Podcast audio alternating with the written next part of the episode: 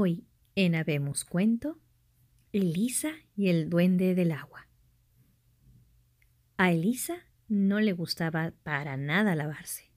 Su mamá estaba cansada de regañarla y de recordarle todo el santo día la importancia de la higiene, ya que cada vez que tocaba el tema, Elisa se quedaba plantada sin moverse, como si tuviera los oídos tapados. Sin embargo, un día, por casualidad, claro, cogió una pastilla de jabón y la sumergió en el agua. Le encantaba la espuma que llenaba el lavabo. Era tan parecida a la nata batida. De repente oyó la voz del duende del agua, que la llamaba por el grifo de la bañera. El jabón no sirve para jugar, Elisa. No te puedes quedar toda la vida negra como un desollinador. Si no te espabilas. ¿Qué? Preguntó Elisa, acercándose al grifo para ver qué aspecto tenía un duende del agua y, a lo mejor, pescarlo con la punta de los dedos. Pero ya se había ido. Su advertencia había asustado un poquito a Elisa, pero su odio al agua prevaleció una vez más sobre aquello. Ojalá el agua no estuviera tan mojada, se decía. Pero para cubrir las apariencias fingió lavarse se encerró en el cuarto de baño, llenó la bañera y, con la yema del dedo, para evitar mojarse, jugueteó con el agua. Cuando su mamá, al otro lado de la puerta, oyó el chapoteo, se sintió aliviada. Incluso se fue a anunciar a los vecinos que Elisa estaba progresando. Pero se equivocaba. Aquel sábado, Elisa pasó más tiempo del que solía en el cuarto de baño, ya que oyó de nuevo al duende del agua.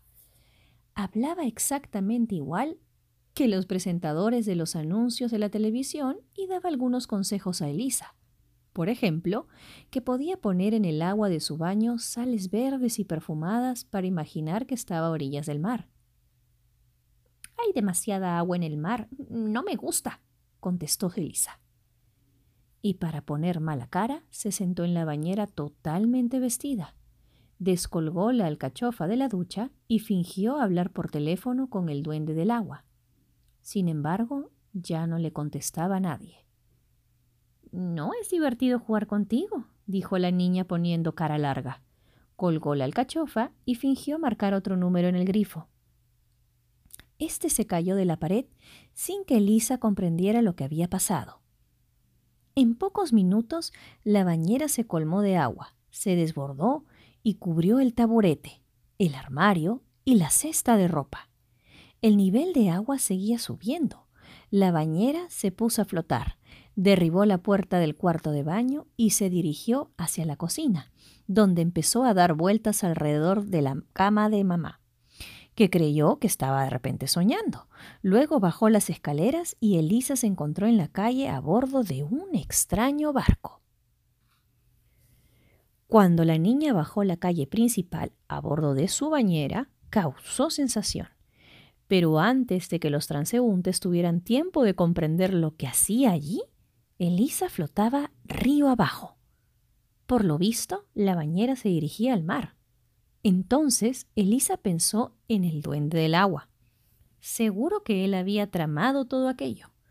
La bañera adelantó a todos los barcos de vapor que navegaban por el río y, de repente, Elisa se encontró en alta mar.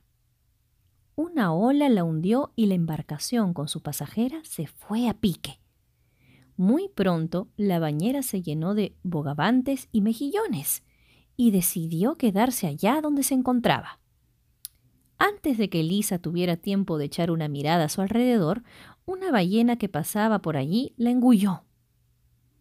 Había tantas cosas en el gigantesco estómago del monstruo que a Elisa le pareció estar en un almacén. Dio un paseo sin saber muy bien qué hacer, y entonces oyó un bozarrón que le decía Me encanta la forma en que me haces cosquillas al pasear. Creo que te voy a guardar para siempre. Elisa se asustó. No solo al oír hablar a la ballena, sino también y sobre todo al imaginar que iba a pasar el resto de su vida en su estómago. De repente Se sentó en una silla que se encontraba allí y decidió quedarse quieta. Si la ballena cree que voy a hacer lo que quiera, se equivoca. Entonces le dio tos a la ballena, y gracias a eso se vio libre de su encierro como Pinocho. Resulta muy difícil para una niña tan inquieta como Elisa en quedarse tan quietecita, pero a fuerza de proponérselo consiguió estar así un rato. Por fin, pasadas varias horas, decidió levantarse para dar un paseo por el estómago de la ballena y ver si así había algún medio para poder escapar de allí. De pronto encontró una cajita de hierro que contenía una pastilla de jabón. Para entretenerse, se puso a jugar con el jabón, haciendo burbujas. Aquello no le gustó para nada a la ballena, que le dijo Ya está bien de tantas burbujas. Me, me da hipo. Ya está, se dijo Elisa poniéndose a hacer todas las burbujas que podía.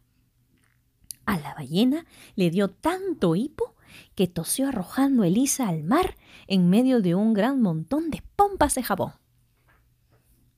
Es extraño, se dijo Elisa en cuanto estuvo fuera del alcance de la enfurecida ballena. Debería alegrarme de estar de nuevo libre, pero tengo la impresión de ser una gota de agua perdida en el mar y de nuevo pensó en el duende de agua. En ese preciso momento, una tortuga gigante se detuvo cerca de ella. Le dijo con una voz muy suave Hay muchos caminos para salir del mar, pero ignoras cuál de ellos lleva a la playa, ¿no es así? Me parece que te vas a echar a llorar. Elisa reprimió sus ganas de llorar y rodeó con su brazo el cuello de la amable tortuga, y de repente se despertó.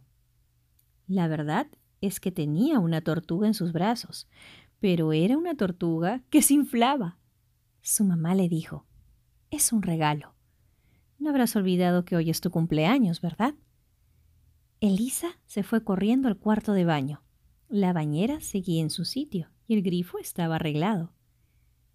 Entonces, dijo una voz conocida, ¿ahora puedo ir a vivir a otro sitio? Sí puedes, contestó Elisa. Se quitó el pijama y se lavó como es debido, y, esta vez, por su propia voluntad.